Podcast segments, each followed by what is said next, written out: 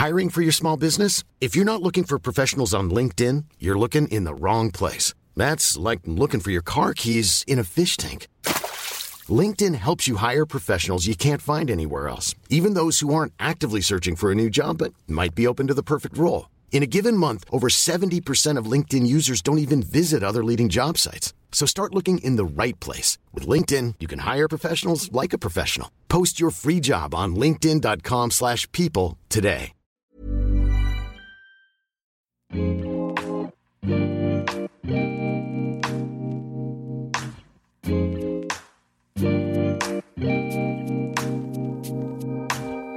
à tous, bienvenue sur le comptoir de la psychologie. Nous sommes vendredi, donc je publie ce nouvel épisode qui aujourd'hui va concerner le cadre. C'est un vaste sujet et je vais essayer aujourd'hui d'aborder différentes facettes du cadre en psychologie. Je remercie avant tout ça l'avis de Biscuit qui me dit merci pour ces podcasts. Je suis psychiatre et parfois embrouillé par les lectures psychanalytiques. Tes podcasts sont clairs, concis et les mises en situation très justes. Encore merci. Donc merci beaucoup pour euh, cet avis, d'avoir pris le temps de m'écrire ces mots. Vous savez à quel point c'est précieux pour moi d'avoir vos retours qui me permettent de continuer à avancer dans cette aventure euh, du podcast. Et je, vois qu'en tout cas, vous êtes tous avec euh, des euh, parcours différents, que vous soyez professionnels, étudiants, curieux ou en thérapie. C'est très riche, justement, de voir que cette communauté autour de ces thèmes-là est autant intéressée et a autant d'idées pour des thèmes. D'ailleurs, je vous reparlerai un petit peu des projets de ce podcast en fin d'année. Donc n'hésitez pas à continuer à me laisser euh, des avis, je les lis tous, et à me rejoindre sur Instagram, sur le comptoir de la psychologie, où je réponds aussi en direct, et ça permet des fois des échanges un petit peu plus euh, fluides. Donc voilà, je vous attends sur ce réseau. Alors ne perdons pas de temps et abordons donc le cadre. Le cadre en psychologie, c'est ce qui va permettre que le dispositif existe. Donc ça veut dire qu'il va être aménagé pour que le travail avec le patient puisse se faire. D'emblée, on peut se dire que ce travail, c'est dans les deux sens. C'est-à-dire que pour que le praticien puisse exercer, mais pour que le patient, lui aussi, puisse exercer ses potentialités. Donc, dans le cadre, il y a l'aspect euh, matériel, l'unité de temps, l'unité de lieu. Parce que oui, en fait, on ne se rend pas compte à quel point c'est important. C'est-à-dire que le fait que la thérapie, que la rencontre avec le psychologue puisse se faire toujours au même endroit, va permettre que l'inconscient puisse se déployer. C'est-à-dire que l'inconscient a aussi sa mémoire et reconnaît le lieu où le discours peut prendre place. Pour moi, il faut donc une forme de stabilité, ou alors que l'instabilité, le changement puisse être pensé. C'est-à-dire que moi, en tant que psychologue clinicienne, j'hésite toujours à rajouter quelque chose dans mon bureau, parce que même des fois où je change rien, on me demande si tel ou tel truc a changé. Donc c'est pas rien. Ça veut dire que la question du changement, ce qui bouge en thérapie, c'est souvent amené de façon déguisée. Donc cette immuabilité, et penser, parce que c'est parce que ça ne bouge pas que les choses vont pouvoir bouger.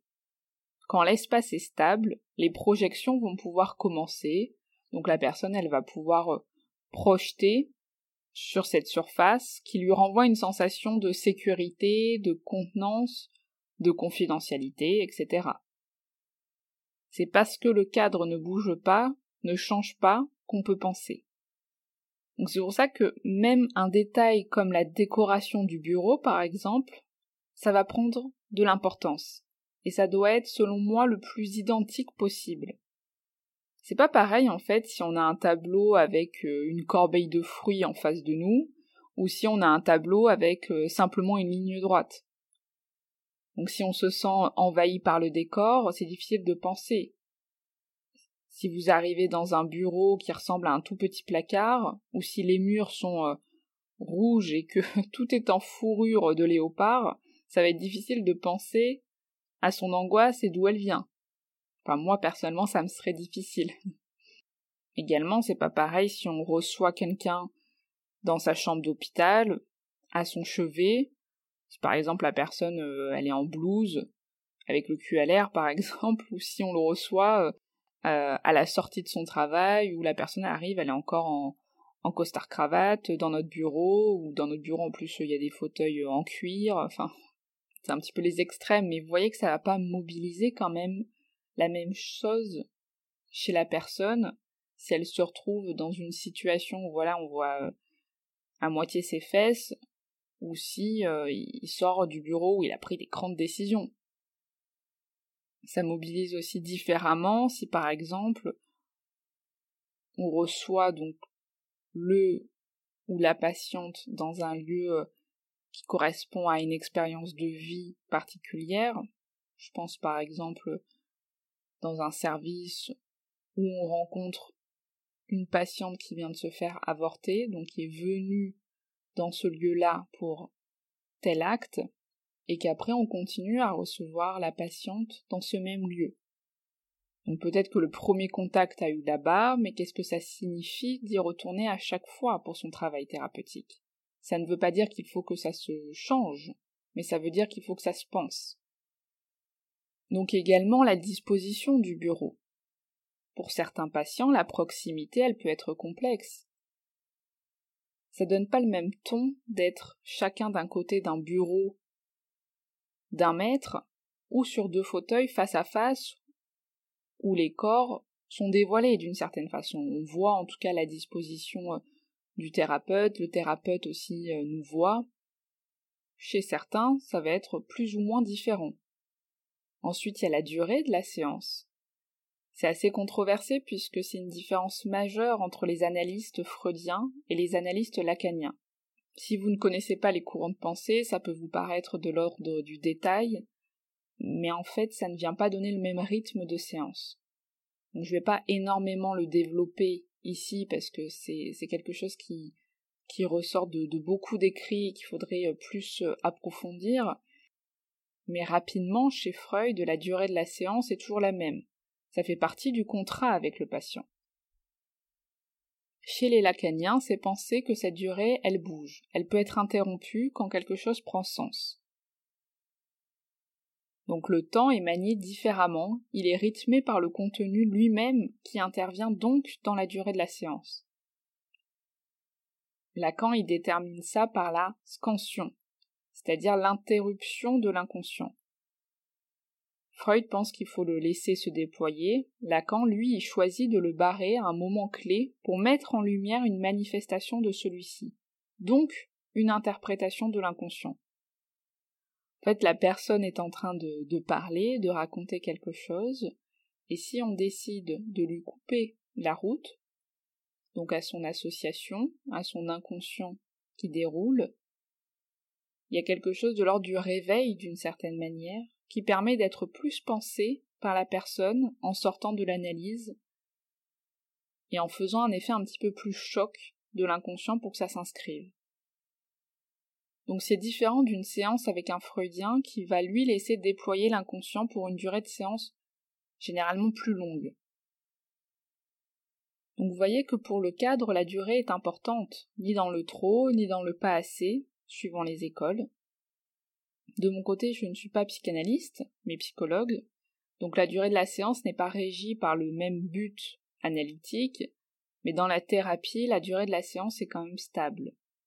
Pour moi, le but, c'est pas que rien ne puisse être dit, mais c'est pas non plus qu'il y ait une hémorragie de la parole, parce que ça a jamais soulagé personne, même si on peut avoir l'impression, au début, que ça a du sens.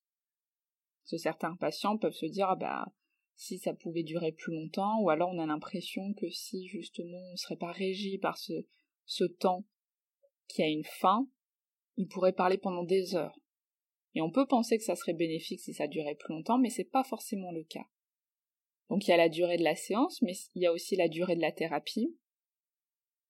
J'aimerais bien justement avoir vos retours. Est-ce que pour vous ça se discute avec les patients, ou en tout cas est-ce que ça se discute pour vous en tant que patient ou d'un regard extérieur de combien de temps ça devrait prendre une thérapie? Est-ce que ça serait possible d'estimer le temps nécessaire pour la thérapie? Il y a plusieurs psychologues hein, qui le font, souvent ceux qui travaillent plus aussi avec des outils, avec des thérapies cognitivo-comportementales. De mon côté, j'estime pas, mais je me questionne toujours sur cette demande d'estimation. C'est-à-dire qu'est-ce qui est cherché? Est-ce qu'on attend des résultats? Qu'est-ce que ça veut dire la fin d'une thérapie? Estimer un temps? Est-ce qu'on parle de guérison? Est-ce qu'en fait euh, la demande d'estimation c'est de se dire est-ce que dans six mois je veux aller mieux? Ou est-ce que dans six mois je veux oser dire à mes parents de me prendre pour un adulte, par exemple, ou est-ce que dans six mois je veux avoir trouvé l'amour de ma vie? En fait qu'est-ce que demande la personne quand elle demande combien de temps ça va prendre? Donc j'interroge cette demande-là, parce qu'il n'y a pas tout le monde, hein, il n'y a pas tous les patients qui disent euh, combien de temps ça va prendre. Hein. Mais quand ils le demandent, c'est déjà un début de ce que ça vient dire pour eux, ce temps. Le temps, c'est un investissement sur soi, et c'est vrai qu'on est dans une société où tout doit être dans la performance, dans la production, dans la vitesse, donc accepter l'incertitude de cette maîtrise-là, c'est déjà une première rencontre avec la thérapie. Le cadre est aussi euh, fondamental parce qu'on va voir comment ça s'inscrit chez chaque personne, comment les gens s'en saisissent. Certaines personnes vont d'ailleurs en permanence euh, l'attaquer ou le contourner. Ils arrivent toujours en retard, demandent si ça peut être par téléphone, si ça peut être décalé, ou alors quand c'est la fin, ils, aimeraient que ça continue euh, une demi-heure de plus. Donc un petit peu ceux qui, qui donnent des, éléments euh, très significatifs sur le palier quand le psy va pour fermer la porte. Puis également, il y a du côté aussi du psychologue, hein, parfois euh, oublier tel ou tel truc, ou avoir envie de rester plus longtemps avec le patient, ou se tromper de, d'heures de séance, ou de, mettre toujours cette personne euh, en fin de journée. C'est pas forcément anodin aussi. Parfois, le cadre, c'est le seul moyen au départ de commencer la thérapie. C'est-à-dire que pour des personnes qui sont euh, très angoissées ou très instables, voire très labiles, ne serait-ce qu'avoir un espace qui ne bouge pas, avoir un horaire, c'est aussi permettre de s'autoriser à se rassurer avoir une réassurance. Avoir une écoute qui est toujours la même, à la même heure, dans la semaine, qui ne s'arrête pas au bout de dix minutes, ou alors qui ne s'enflamme pas, comme une histoire d'amour passionnel, par exemple, ça peut venir déjà apaiser. Donc le cadre comme le premier moyen thérapeutique. Donc on se rend compte que du côté du thérapeute, c'est important de tenir au mieux ce cadre.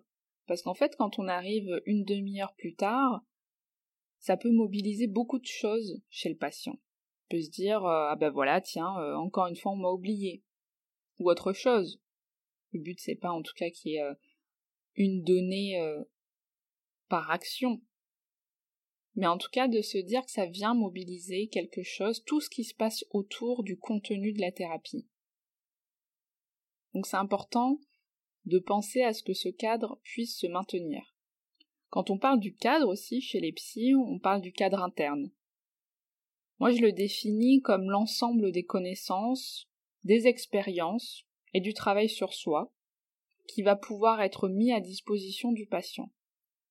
Donc ça nous permet de rencontrer le patient et de le reconnaître dans tout ce qu'il est, dans tout ce qu'il amène.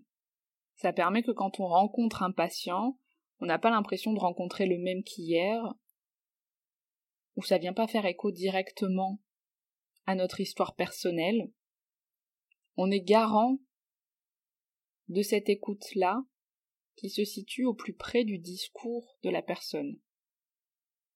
Donc on est garant de ce qui va se passer dans cet espace thérapeutique, de ce qu'on a appris, de notre expérience, de la confidentialité, de l'absence de jugement, de l'écoute qu'on propose, etc. Donc on est garant de penser en fait, et même la demande doit être pensée parce qu'en effet, c'est pas pareil si la rencontre euh, est, obligatoire. Donc des fois, dans certains protocoles, on est obligé de rencontrer un psy. si la rencontre est demandée, voire des fois suppliée. Hein. Il y a des personnes qui peuvent être dans une demande affolée, vide de la rencontre, d'un besoin urgent de parler. Donc c'est fondamental pour que ce soit, pour que ait du sens dans le cadre thérapeutique. Je parle pas aussi du cadre qui doit être pensé dans les groupes de parole, par exemple, où euh, le nombre de participants, la répartition de la parole, le respect, la confidentialité, c'est ça qui va permettre aussi que le discours puisse émerger. Donc le cadre interne, c'est aussi l'écart entre la théorie et la pratique qui nous permet d'entrer en relation avec le patient. C'est-à-dire que quand on rencontre un patient, on ne sait pas. On a beau avoir lu tous les livres, le patient qu'on a en face de nous, il n'est pas dans les études de cas, il n'est pas dans les lignes des grands analystes ou des grands psychologues. Telle théorie ne va pas coller à ce qu'il dit. Il faut être fondamentalement convaincu que c'est cet écart-là qui va nous permettre de travailler avec la personne. Et d'ailleurs, ce cadre interne, il est stable, mais il est évolutif dans sa réflexion. N'aura pas le même cadre interne en commençant à travailler et après 20 ans de pratique. Donc toute la question de l'empathie, de la pensée autour de la neutralité, du non-jugement, la prise en compte des phénomènes du transfert, du contre-transfert, l'écoute flottante, ça va être des éléments qui vont être fondamentaux. Le cadre, c'est pas un processus, mais ça permet les processus mis en œuvre dans la situation thérapeutique. Dans le cadre, il y a aussi la question du prix des séances. Et ça, c'est une question qui me revient énormément, c'est-à-dire le paiement. Donc euh, le fait que ça coûte de voir un psy, la fréquence, donc c'est vrai que c'est pas le même budget si c'est euh, une fois par semaine, si c'est une fois par mois, et donc l'accessibilité aussi à ce travail thérapeutique. Donc je vais vous proposer un petit peu quelques réflexions parce que vous allez voir que moi je suis assez ambivalente avec euh, cette notion-là. Donc c'est pour ça que ça serait euh, d'une grande richesse aussi pour moi si vous pouvez me partager euh, les vôtres. Parce que c'est quelque chose qui mobilise énormément notre pratique au quotidien. Donc, premièrement, pour moi, la question du prix, déjà je la pense pour le psychologue. Donc, c'est-à-dire, imaginons qu'un psychologue puisse être bénévole ce qui arrive à certains moments donnés. Pour moi, c'est compliqué dans cette profession d'être dans du volontariat. Donc je comprends tout à fait les réalités lorsqu'on cherche un emploi, même lorsqu'on a envie de donner son temps pour l'écoute dans des associations, par exemple. Néanmoins, pour moi, à ce moment-là, on ne peut être psychologue comme on l'est dans un cadre thérapeutique. C'est-à-dire qu'on a une écoute psychologique, mais on n'est pas psychologue. Sinon, ça revient à dire en fait que psychologue, c'est une caractéristique. C'est une identité. Se dire, allez, euh, j'aime bien écouter, euh, j'ai envie d'entendre, euh, ben, en plus c'est gratos. Alors qu'en fait, c'est un travail. D'autant plus que la personne, elle peut se sentir redevable. Donc il y a la question de la dette qui est importante. Donc on peut être bénévole, en tant que psychologue, mais on n'a pas l'écoute du psychologue clinicien à ce moment-là, on est dans l'écoute du bénévole. Vous voyez la différence? C'est ce à quoi en tout cas je pense. Pour autant, je suis quand même assez euh, critique de l'élite qui a accès aux soins psychiques. C'est-à-dire que pour moi, il y a une différence entre la gratuité et l'accessibilité du soin psychique. Donc si on réfléchit à comment ça s'est pensé euh, avant, Freud au niveau du prix, pour moi c'était un petit peu n'importe quoi en fait. Pour lui, des fois c'était gratuit, des fois c'était des sommes assez folles. Et en fait, ce qui est intéressant, c'est que Freud, il a pu se rendre compte que quand c'est gratuit, ça fonctionne pas. En fait, les patients loupent leur séance, ils s'investissent pas, c'est interminable et c'est souvent sans résultat. Dolto, elle, elle a beaucoup travaillé avec les enfants et elle s'est rendue compte que même pour les enfants, la question de la gratuité est pas évidente. Parce qu'en fait, on traite toujours la question de la dette. Donc elle avait mis en place quelque chose qui je trouve super intéressant, c'est qu'en fait les enfants y payaient leurs séances,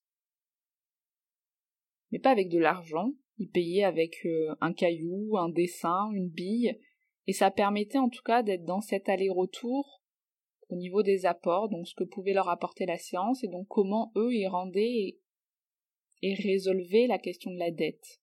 Aujourd'hui, ça serait si les psys pouvaient être payés uniquement euh, en cailloux. je pense que personnellement j'aurais un petit peu de mal à payer mon loyer. Néanmoins, il faut quand même penser à la question de l'argent, déjà dans sa valeur euh, symbolique. Quel sens ça prend l'argent pour la personne?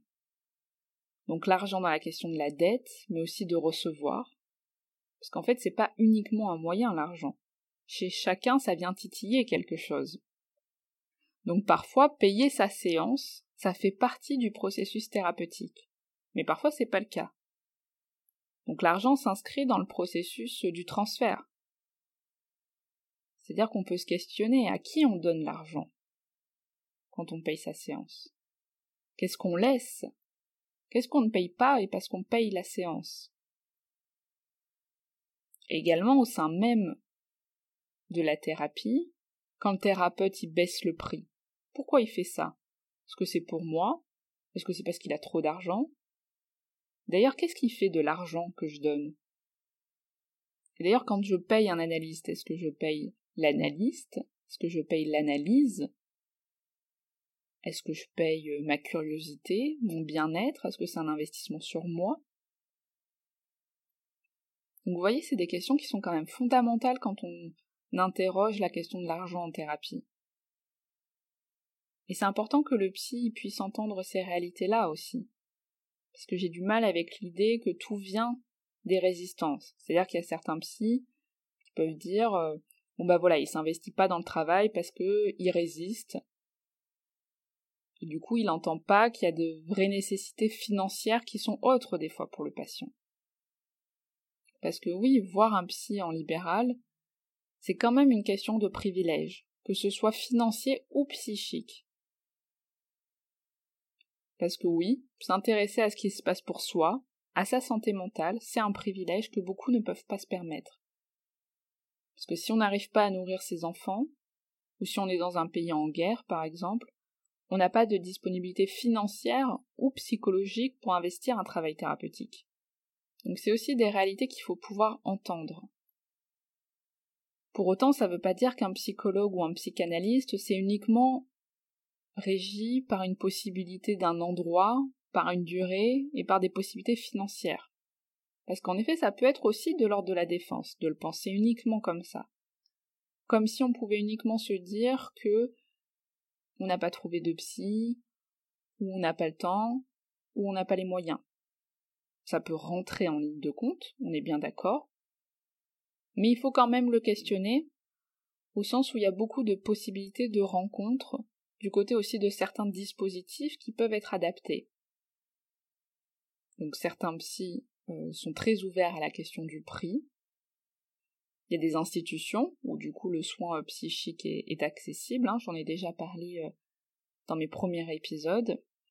Donc il y a plusieurs choses qui peuvent être mises en place, mais qui sont toujours à mettre en interaction donc avec des priorités, que ce soit d'ordre financier, psychique, environnemental. Et ça, ça doit être entendu et par soi et par le thérapeute. Parce que c'est vrai qu'en France, le problème, c'est qu'on rembourse les traitements par les médicaments, mais pas par la parole. Alors que ça a autant de sens, si ce n'est plus, de pouvoir dire plutôt que de pouvoir taire. Néanmoins, je suis assez critique d'un remboursement total des psychologues. Je vous explique ma réticence, c'est qu'en fait, si les psychologues commencent à être remboursés intégralement, la liberté de leur pratique va en prendre un coup. Parce que ce qui a du sens dans ce métier, c'est qu'on n'est pas régi par la prescription, par un guide pratique pour recevoir le patient. Et à partir du moment où il va y avoir du tiers, donc il va mettre de l'argent, si du coup la sécurité sociale permet le remboursement, sûrement que notre cadre va changer, justement. Parce que le remboursement, il va concerner euh, je sais pas, par exemple, une séance par mois, il va concerner euh, tant d'euros, ou alors il va concerner uniquement ces thérapies-là avec tel outil. Et ça, ça va devenir très compliqué. Parce qu'en fait, ça veut dire qu'il y aura beaucoup de thérapeutes qui ne pourront pas, en tout cas permettre ce remboursement. Ça veut dire qu'on va devoir euh, adapter les temps de thérapie, le nombre de séances. Et c'est impossible parce qu'en fait, il faudrait quantifier cela. Et euh, comme je l'ai dit un petit peu plus haut, je trouve ça compliqué, suivant la manière qu'a le thérapeute de travailler. En plus, il faudrait passer par un médecin généraliste qui donnerait la lettre et donc son bon vouloir pour la thérapie du patient, donc ça impute aussi la question du sujet, du choix, de la décision, qui est assez euh, primordial dans la rencontre avec un psy. Donc il faut avoir un certain nombre de réflexions autour de l'argent, et donc du remboursement. Ça demande à ce que chacun, en tant que thérapeute, en tant que patient, en tant que personne de cette société euh, curieuse de ces notions-là, de se questionner sur la valeur symbolique de l'argent, mais aussi la valeur du symptôme, parce que oui, en fait, ça, ça coûte combien un symptôme? D'ailleurs, qu'est-ce qu'on perd à ne pas être bien? Combien ça coûte d'avoir des tocs? En termes d'investissement de temps, d'argent Qu'est-ce qu'on n'investisse pas ailleurs pour soi quand on perd beaucoup de temps à se préoccuper de notre symptôme? Donc quelles sont les dépenses financières à aller mal? Et vous allez voir qu'elles sont souvent autant importantes que la dépense pour aller mieux. Également aussi pour l'énergie, parce qu'on perd souvent beaucoup de temps quand on va pas bien, et c'est un temps qui n'est pas mobilisable pour être ailleurs. Donc c'est aussi une question d'investissement sur soi. Je vous laisse avec ces réflexions-là. J'espère en tout cas qu'elles pourront euh, susciter un petit peu de curiosité pour vous et que j'ai un petit peu pu donner quelques pistes par rapport euh, à ces nombreuses questions qui reviennent souvent. Je vous dis euh, à la semaine prochaine, prenez soin de vous, passez une bonne journée une bonne soirée, et puis de bonnes écoutes. Salut